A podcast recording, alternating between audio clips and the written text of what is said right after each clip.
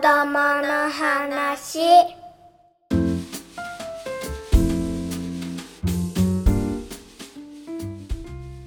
自分らしい子育てのヒントが見つかる音声マガジン子供の話。今回の担当編集者は私藤沢あかりです、えー今月は絵本と親子をテーマにお届けしています。えー絵本といえばよくご存知の方も多いかもしれません。今日は、えー京都にある絵本専門店メリーゴーランドの店主鈴木純さんをお迎えしまして絵本についてのお話をいろいろとお聞きしたいと思います。鈴木さん今日はよろしくお願いします。はい、よろしくお願いします。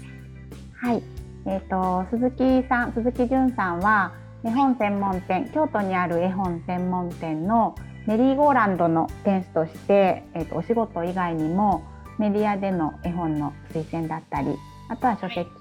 ね執筆活動とかコラムを書かれていたりとか、講演とか、いろんな場所でご活躍されていると思うんですけれども、はい、えー、と鈴木さんご自身もお母さんということでちょっとまずはじゃあ簡単に自己紹介からお願いします。はい、えっ、と、えー京都にありますメリーゴーランド京都という子どもの本の専門店の店長をやっています。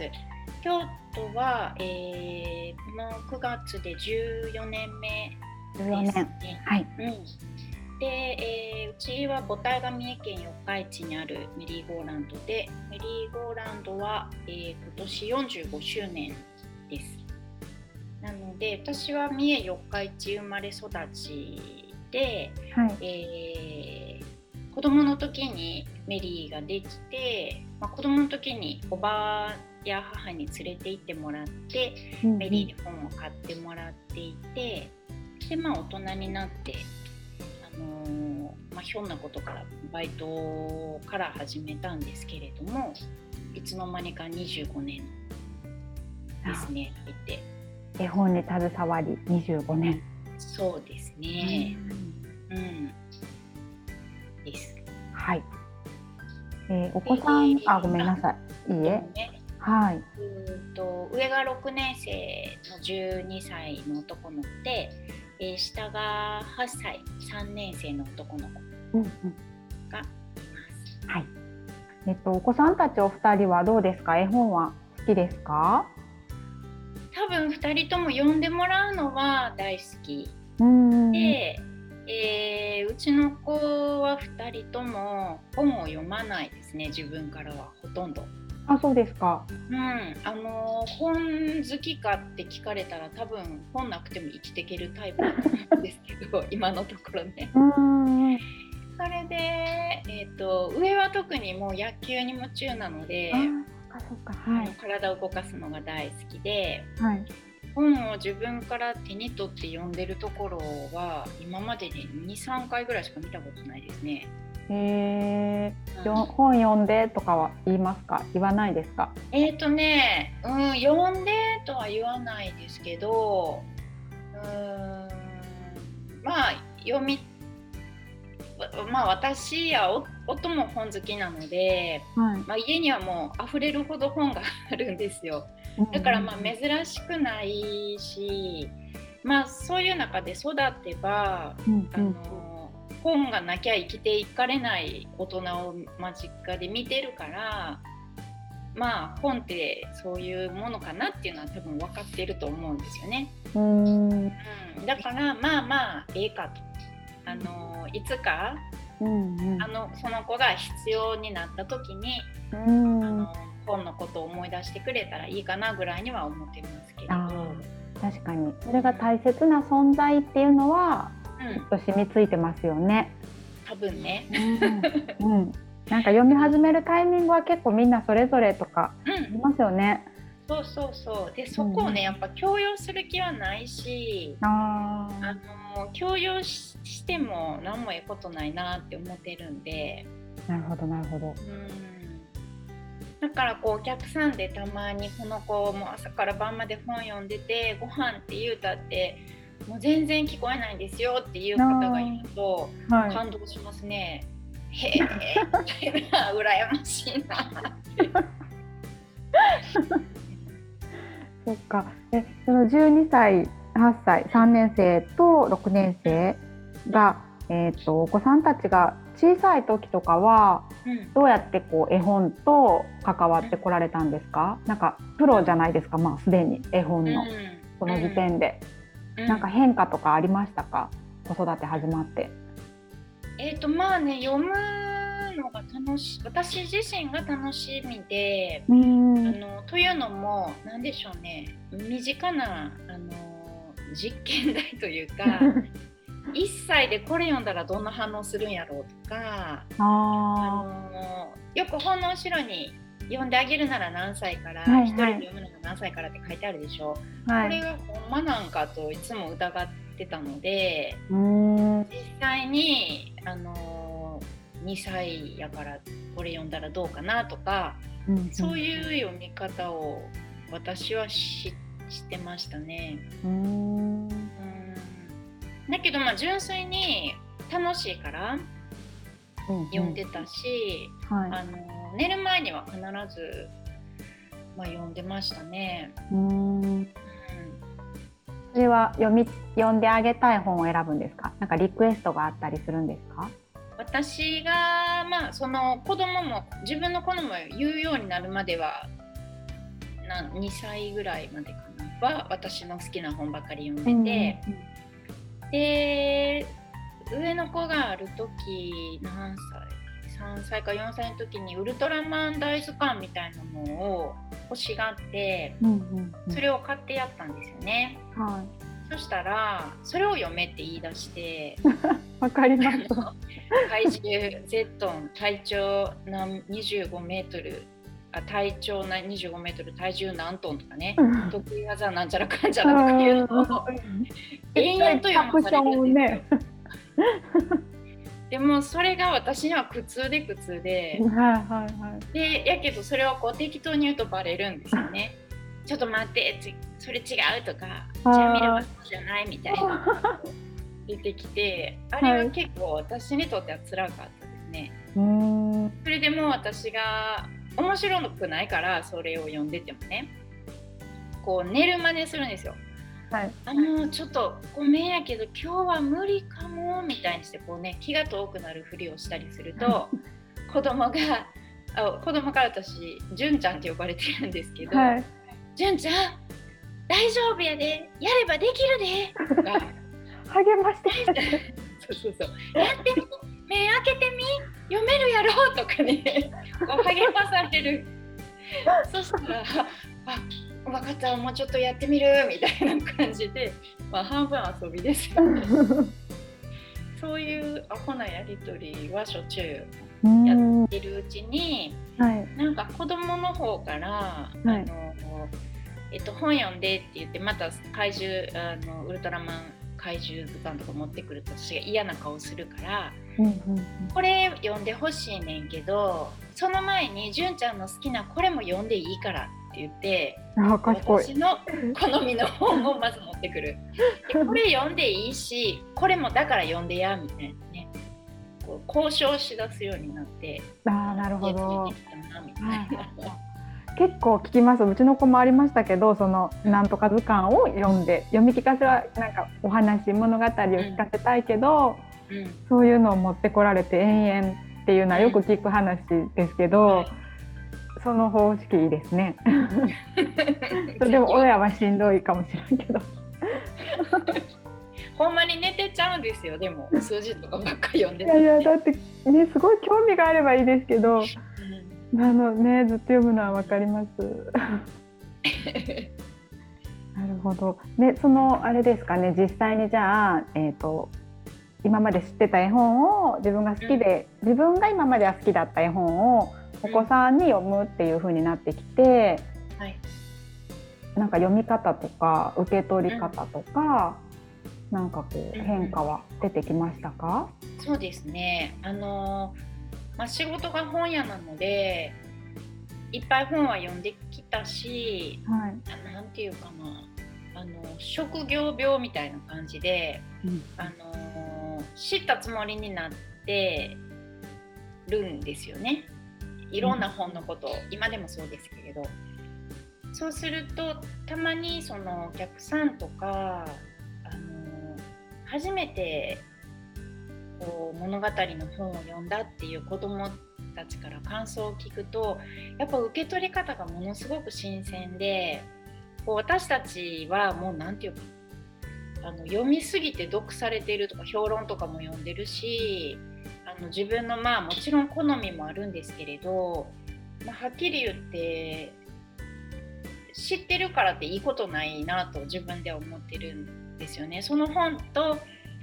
今からお客さんでこの本今から初めて読むんですって私の大好きな本を例えばおすすめしてね。であじゃあこれにこれ買い買って帰りますって言ってくださって今からこれ初めて読む人が本当に羨ましいんですよ。あの感動をあの新鮮な感動をもう一度味わえるなんてもう私には無理なので、うん、本気で羨ましいなって思うことはまあたびたびあるんですよね。だから絵本にだってあの例えばあのまあ怪獣たちのいるところっていう本があって、はい、まあ大体映画化もされたしねもう千楽の名作ですよね、代表作。はい。うんうんうん、で大体みんな読んだことなくてもなんとなくは知ってるストーリーね。はい。でまあマックスっていう男の子が家でお母さんに怒られて部屋に閉じ込められて、はい、そこでこうふてくされてたら気づいたらだんだんこう怪獣の船に乗ってね怪獣たちの暮らす、まあ、世界に行って帰ってくる話なんですけれども、はい、で私もこれを子供に読んでてでまあ一番こう盛り上がるシーンっていうのは怪獣の世界にいてそこでまあ王様になってでなんだけれどそのあんなにやりたい放題家ではお母さんに叱られてばっかりでふてくされたふてくされてた子が怪獣の世界でも怪獣を従えてやりたい放題してすっごい楽しいはずじゃないですか。なんだけれどもあのふと割に変えるというかねそのきっかけが匂いなんですよね、うんうんうん、その怪獣たちと遊んで遊んで怪獣たちが眠っている時に、あのー、美味しい匂いが遠い遠い世界の向こうから流れてくるんですよ、はい、この匂いでマックスはあって思って家に帰ろうって思うんですよねでその怪獣たちはもう泣いてわめいて「お願い帰らないで」って言うんですけれども、うん、あのなんとか振り切って帰る。で私がその今までよく知ってる話なのに、はい、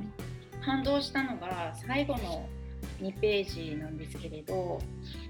えー、マックスがねその怪獣の世界から自分の部屋に帰ってきてそうするといつの間にやらお母さんに放り込まれた自分の寝室ちゃんと夕ご飯が置いてあってまだほかほかと暖かかったっていう、まあ、一文で最後終わるんですよね。で最後の「まだほかほかと暖かかった」っていう、まあ、締めの文章のページには絵がないんですよ。はい、で私はここを知ってたはずだけれど何度も読んでたはずなんですけれど、全然覚えてなくてで子供に読んだ時に初めてなんか気づいたというかねその存在に。っていううわこれたまらんなと思って、はい、ものすごく感動したんですよね。でそのお母さんは一回も出てこないんだけれども、はい、そのマックスのために相変わらず怒ってても喧嘩してても相変わらずご飯を作ってでそれがまたほかほかとあったかいものがちゃんとテーブルに置いてあったっていうそれだけなんですけれどなんかねそこにものすごく私は初めて読んだような気持ちになってでもそれはねやっぱ子供に読み聞かせしてたからなんですよ。はいはいはい、自分のペースでこう、えーとうん、自分の知識としてというかまあ、本屋なのでいろんな本を読んで、まあ、お客さんにおすすめしたりとかするしいろんなところで紹介も書くので、はい。まあ、気になる本があれば読むんですけれどうんうん。それはやっぱり何て言うかな本当に私のために読んでるというよりは仕事であの紹介で使えるかなとかこれあの人に勧められ勧めたら喜んでくれるかなとかなんかそういう雑念が入ってるというかね。うんうんうんうん。だけれどまあ私にとって多分、まあ、唯一ではないかもしれないけれど子供に子供に向けてこう読んでる時っていうのは多分純粋な読書でうん。その時にこう知ってたつもりのものがこうボロボロ崩れていくというかね。何も分かってなかったやんって思ったんですよね。それを読んだ時に。あそれはものすごい快感ですね私にとっては。新しい読み方がうん。新しく出会った感じがしますね、うん。そこでもう一回。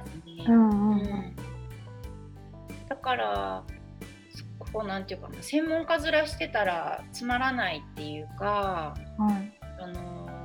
もちろんもうな本屋やって長いですし冊数もそれは人よりはたくさん読んでるのかもしれないけれどうんそんなことはねあのどっちでもいいというか。うんうんあのいくつこう自分がほんまにこう心を動かされて自分の大事な本って言えるものが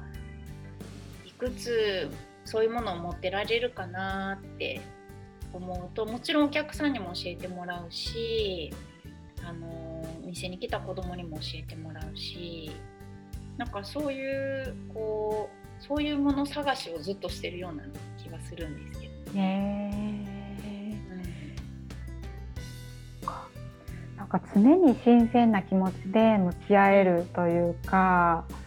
うん。自分が読む時の気持ちも変わりそうというか私この後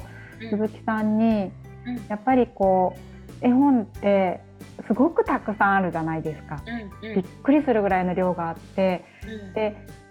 その子育てが始まってやっぱりどこかしら子供にいい絵本に出会ってほしい、いい絵本を読ませたい。っていう。でなんかこうためになる絵本を読ませたいとか、うん。な自由に選ぼうと思う反面やっぱりそういう気持ちも捨てきれないどこかで考えていてで一緒に図書館とか本屋さんとか行って好きにこう選んでもらってもうん。本屋さんなんか特にそうですよね。お金払うから「うんうん。えそれ? 」みたいな。うんもっとこんなこんないい絵本読んでほしいとかつい思っちゃうんですけどうん。でもじゃあ果たしていい絵本って何？とか思うとねこうなんか自分の中でぐるぐるしちゃうんですけどうんうん。そうそう思うこと自体も果て果たしてとか思ってちょっとこれはぜひとも鈴木さんにお聞きしたいなと思ったんですけど。あのーまあね図書館はいいですよね。なんぼでも借りられて返し繰り返せるからね。そうですねはい、うん。でやっぱ本屋ですよね。お金を払う、で持って帰って家のものになるって家にずっとこの本が本棚に並ぶと思うと、はい。あのーやっぱ大人はいろいろ考えちゃいますよね。うんうんうん。私もあの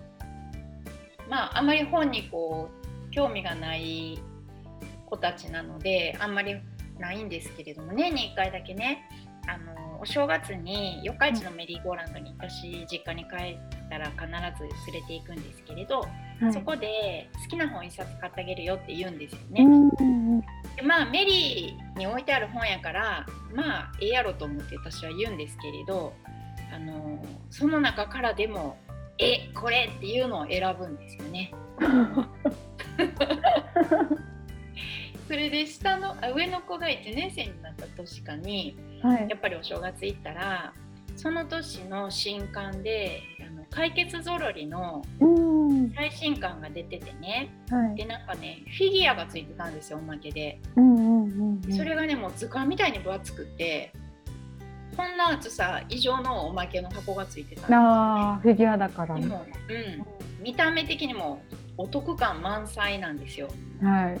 それでゾロリをこの子は読んだことあるんかなって私見て見たことないから読んでるところをね思ってたけどあの買ったるでって言ったらすぐにそこにあったゾロリを手に取って これにするって言ったの。そんで私が「ちょちょちょ待ってよ待ってよ」とか言ってでまあね「あんたほんまにゾロリ好きなん?」とか、はいあの「今まで読んでんの?」とか「あの純ちゃんはこれこう見えても本屋さんやからこれより悪いけどめっちゃおもろい本知ってるんですけど教えてあげようか」とか もういらんことをねいろいろ言ったんですよ。そしたら長男に「買ってくれへんにやったらあまず純ちゃん何でも買ってあげるって言うたやないか」と。うんやのに買ってくれないんかってまず怒られはい、でもうここで買えへんにやったら純駆堂で買うからなって言われたんです。すごいそれが脅しの言葉って分かってるんですね。そうそうそうすごい。でうちあの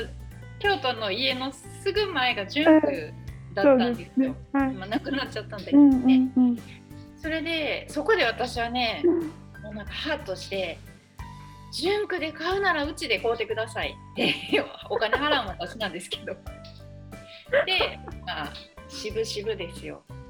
買ったんですね。うんうんうん。でまあそれを大事にしたかといえば家帰って多分1回ぐらいパラパラ読んだかもしれないけどその辺にポイって掘ってあるしフィギュアもなんかポイポイって掘ってあるし、うんなんかすごい無駄なことをしたような気に今でもなるんですけれど、うん。まあ、その一連のやり取りだけでも私には結構面白かったので、うん、やっぱりねいい本を読ませたいって思うのは大人のエゴですよねきっとね。なあそうですね。何がいい本かっていうのは多分その人にしか決められない。うん。その子にしかわからないんですよ。うんうんうんで最初からいい本やっぱおかえお金出して払うしやっぱ買う方としてはなるべくなら間違いのないものを買いたいじゃないですか。そうなんですよね。うん、その気持ちはものすごく私もその気持ち、そう思うし、うんものすごくわかる。けれども間違いがない間違いがないというか良いとされてるものばかりをね身の回りにそれが本に限らずですよ。うん。食べるものも、うんうんあの見るテレビもねもしかしたら。番組もアニメも映画も何もかも親がこれって思うものだけをこう子供の周りに並べてそれで育てば親の思うような子になるかなって思ったら絶対ならないと思うんですね。ーうん。うん。うん。うん。で自分たちも子供やったからきっと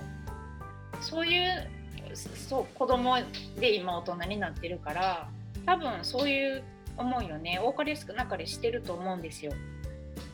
でだけれどね子供はね分かってると思うんですそのお母さんの好きな本読んでいいからこれも読んでって言ったりとかねはい。5歳や4歳の子でも分かってるんですよ。うーん。このお菓子食べたらお母さん悲しむのは知あ お母さんはこれを食べてほしいんやろとあ。かね、うんうんうん。だからやっぱうちもあの下の子にこの前「純ちゃんは僕のお腹をいっぱいにさせたいのか栄養を食べさせたいのかどっちやねん」って言われて 鋭いすごい。「お前なんて別に栄養を食べてほしいわけちゃうよな」できれば楽しくみんなでご飯食べたいよねって話になったんですけどね。分かってるんですよ子供は。だからどんな風にその周りの大人が自分に大きくなってほしいかとかいうのも感じながら大人になるからあのー大人のそういう気持ちはもちろんわかるけれどそんなに執着しなくてもうんうんうんいいと思うし、あのーまあいろいろ事情はあると思うんですよもよものをね増やしたくないとか、はい。本棚に置くのはお気に入りの本だけにしたいうんとかうんあるじゃないですか。はい。でそこはねあのガンガン言ったらいいと思うんですよ子供にね。あ、お母さんはこれがいいと思うよそうそうって。そうそうああの操作しようとせずにすぐバレますからそのうちそれは通用しなくなるからお母さんが、うん、そうそう。お母さんはこれが好きやねんとか、うん。なんでこの本嫌かっていうと、うんうん。あのー毎回ゾロリって一緒のようなことばっかしてるやんとかさ私はもう言いたいことを言うんですけれど そしたらそのうちね反論してくるんですよ。何言ってんの？お母さん一体どこ見てんの？って言って。ゾロリの何を知っとんねんって。そう説得されたり。ねそれでまた新しい価値観を大人もこううん身につけていくんだと思うんですよ。だから子供に対してあの本だけじゃなくて導いてあげなきゃとか、あのー思わない方が私はいいんじゃないかなと思いますね。うーん。その親がううんんと親の思いは思いで大切にねしつつ子供に自由に選んでもらうのも大その事。自由に選んでもらっても買うか買わないかはやっぱり権限持ってるのはまあ大人ですからね。ああそうですだね。からその辺で自由に例えば選んでもらったからってうんそれが全部買えるわけじゃないとすればはいじゃあ、あのーこれは図書館で借りて読もうとか、あーそれよくやります。うんうんうんうんうん。だからうちもねよくちっちゃい子がお店来てくれてあのこれとこれとこれとこれとか言うとお母さんが「ここは本屋さんでお金払うところやから借りるんじゃないのよ」とか 説明してある。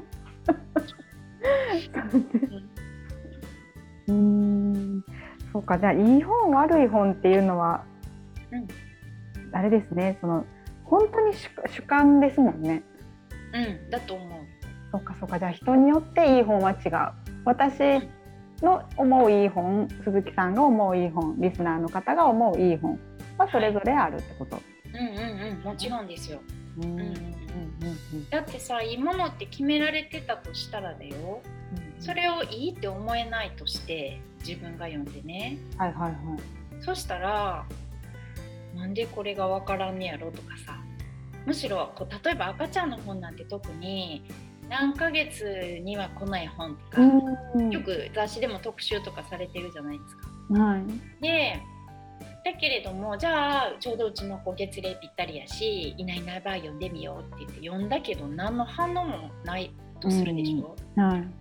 ちょっとうちの子おかしいんちゃうやろかとかさあそんな風になりかねないですよあ。それはもうほんま些細なことで赤ちゃんにだって好みがあるしうんうん、うん。大人にだって好みがあるのはもう100全員がし分かってることでしょ、そうですね。何十歳ならこの絵本とか言われて30歳の人がみんなそれに感動してたら そんな気持ち悪い世界ないですよ。確かにそうですね。ああ、そうか。それなのに絵本のことだけすごい型にはめて考えようとしすぎ、うんルールがあると思い思いすぎてしまうのかもですね。絵本ってちょっとなんかこう知識が必要というか。うんで特にその小さい人たちのものって思い込んでるから大人が余計にそういうことをしがちやと思いますね。うーんうん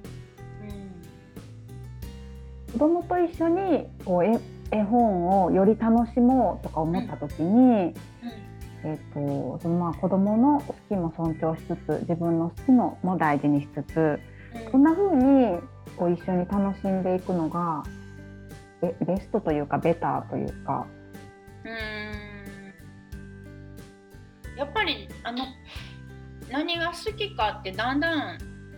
あの見てればねはい、あこの絵好きやなとか言ったらそういえば同じ人やんとかさ。あーこの前借りたあの本と同じ人が絵描いてるんじゃないとかそれは文章でもそうですけれどもはい。自分の好みがだんだん分かってくると思うんですよ。でもそれにはまあこうある程度いろいろ見てみてあのじゃないとわからないかもしれないですけれど、うん。だからでその本屋さんで聞くのもまあいいし図書館で聞聞いたりするのもいいし、はいうん、だけどそれはもうあくまであのなんていうか参考っていうぐらいにみんなだってうん結局好きかって言うてんやもん。だからね多分そのお家にだけのはいなんていうかヒット作ってあるんですよ。ああーなんかわかる気がします、それは。ねあ、で、うんうんそういうのが1個あればなんていうかな例えばもう暮らしの中にちょっとちょっと今日の卵焼きあの方のあれみたいちゃうとかそういう会話が出るでしょう。ちょっはい。とこの服の脱ぎ方見てよ誰々みたいやんとか、うん。うんうんそういうものがね私絵本も大事ですけれどそういう自分たちの暮らしの中にうん。こうポポツポツそういうのが生まれてくると思うんですよね本一緒に読んでたらうんね、うんうん。はい。だから共有することの大切さというかうんだからそうするとそういう会話がこう繰り返されていくともうその家族だけの歴史ですよそれは。ね、うん、だから大事にするのはそっちちゃうかなと思いますけどね。なんかそれすごいあのそういうエピソードって大人になってもうん自分の中に残ってたりするじゃないですか。うん、だからきっとそれは子供が大人になった時もそうであ、ね、そうやろうしすごくなんか今鳥肌きました。なんか絵本のね良さっていろんなところにありますけど本当それは子育てして味わう醍醐味やなと思います。うんうん本当ですよね。あー素敵。ち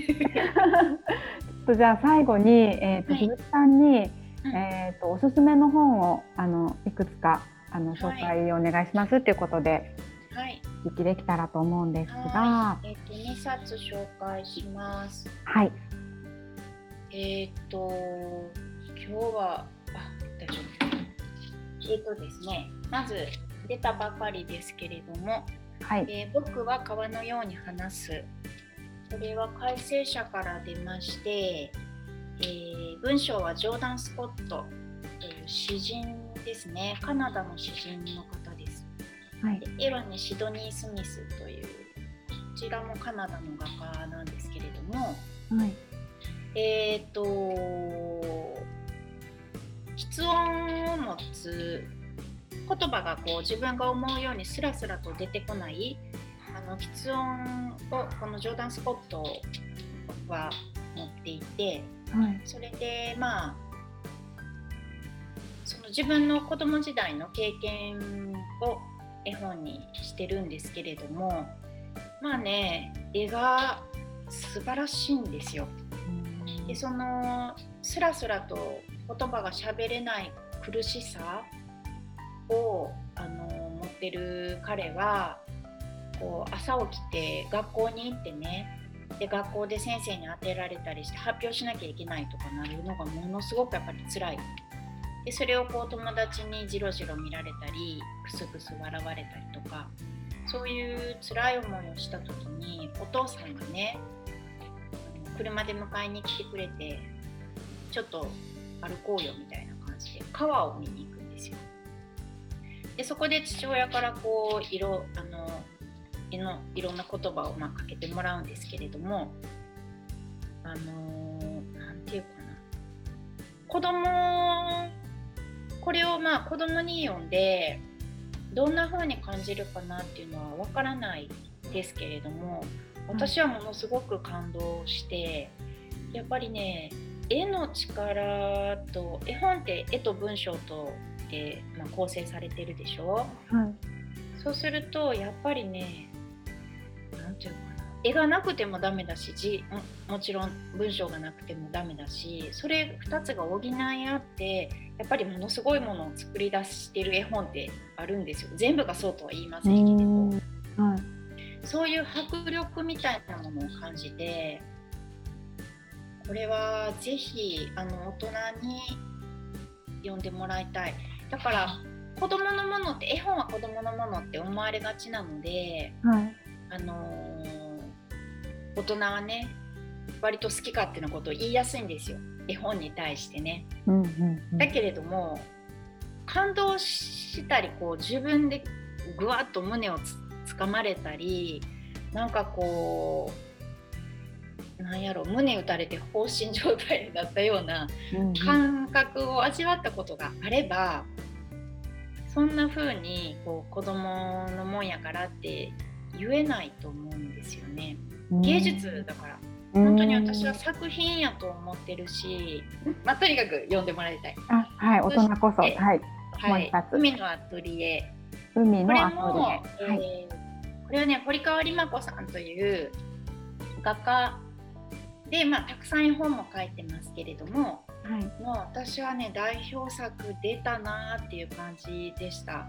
初めて言った時に。はい、でえっ、ー、とこれもりまこさんがあの子供の時に絵を習っていたあの画家の方がいらして、まあ、その方とのあのエピソードなんかもこう土台にあっての話なんですけれどもえっ、ー、とね女の子は多分6歳7歳1年生とか2年生ぐらいなのかな。ちょっと学校に行くのが嫌になっちゃって、うん、それでその海辺に暮らすね画家の人のお家に1週間ぐらい泊まりに行くんですよ。でその時のあのその画家の人とのやり取りが描かれてるんですけれども、えーと、多分彼女があった初めて自分子供の自分を子供扱いしない大人にあったんですよね。この絵本の主人公の子は。それで何て言うかなその一人の人として尊重されているのが分かるでその学校に行けない理由なんかもね何かあったん？とか誰も聞く何も聞かないしほんまにその何て言うか大人って子供を子供扱いしたがるじゃないですか。うんうんうん、ちっちゃい子にはその子供らしくいてほしいでしょ、うんはい、きっと。はい、だけれどそれってまあ時としてそううん子供を窮屈にさせてるのかもしれないし子供に対して子供を演じさせてるかもしれないですよね。ただの小さい人自分のが先に生まれて、まあ、産んだ母親はまたちょっと感じが違うのかもしれないけど一緒の人でも生まれてたった8年しか経ってないのにもう何もかも全部分かってるやんって思ったら脅威じゃないですか。うん、なんてもう40年50年近く生きてんのにごめんって感じですよ。あなたほどのスピードで成長なんてできないですよね、もう大人になっはい、そうですね。そうするともう子供ってすごいね。うんうんうんうん。うんうん。多分そういうのを分かってる大人なんですよね、この彼女が出会った画家の。だからこう読んでてもすごくなんていうかすがすがしいというか、うん、あのー、対等な付き合いっていう感じなんですよ。それでやっぱり大人だって悩むし落ち込むし、うんうん、誰かに励ましてほしいし話聞いてほしいじゃないですか。子供だって一緒ですよねなんかその大人と子供って地続きで自分だって子供だったくせに大人になっちゃうともうすっかりそのことを忘れてなんか大人ぶってるというか、うんうん、大人を演じてるお母さん演じてるお父さん演じてる。なんかそういうね役割に徹しようとするっていうかね、うん。うん、まあこの絵本も絵が素晴らしいし、そのなんていうかな一冊の絵本、まあ、ただただの本絵本ですよ。なんだけれども、はい、そこにやっぱり込められた作家なり絵描きなりの思いっていうのが、しっかりとそこに備わっていてそれがこう読み手に伝わってくる。まあいい本って何？って聞かれたらまあそれにつけるかな私の場合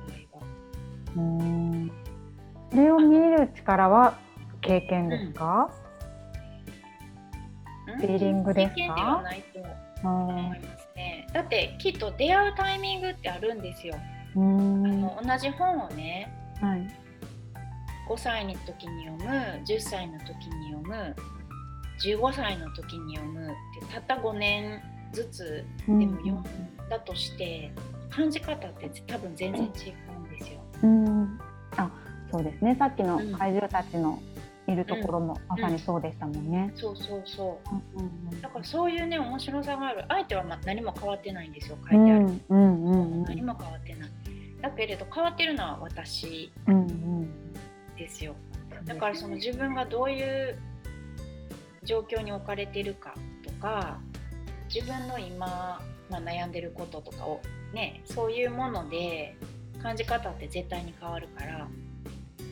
それがまあ親になってたらすごいこう自分の人生でも目に見えて変わってる時期じゃないですかね。子供が小さい頃に。あじゃあ絵本絵本はこう子供の読み物じゃなくて子供から読める読み物って思うと、うん。うんえずっとこれからもで子育てしてる今も読読みたいしこの先また読み方がまた変わっていくかもしれないし受け取り方がまだまだこう新しい出会いとかうん可能性というか、なんかちょっとた先がはい楽しみになりました。うんうんうん本当にそうですよ。あーうんありがとうございます。はい。なんかこうあのすごく難しく考えずに気軽に自由にお互い親子で好きなものをねあのはい選んででそれをまた共有して家族の楽しみにしていけたらなってお話をお聞きしてすごくうん思いました。はい。はい、ちょっと最後に一言じゃあリスナーの方に、はい。あの一言いただけると嬉しいです。はい。えっ、とそうですね。まあ私はあのやっぱ自分の大事な絵本っていうのがまあ何冊かあってでそれはあんまりね子供に読ま読まないっていうかはい、あの存在はアピールするんですけどこれ純ちゃんのめっちゃ大事な本やから触らんといてなとか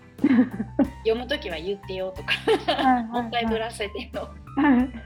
でそういうものをね持ってお母さんのなんか知らんけど大事なものがあるとかさうんうんそういうものがそれは例えば絵本じゃなくても全然いいんですよ。うん。子供にとってお母さんって何ていうかこう、うん、思い通りになるじゃないけど何でもやってくれる人っていうか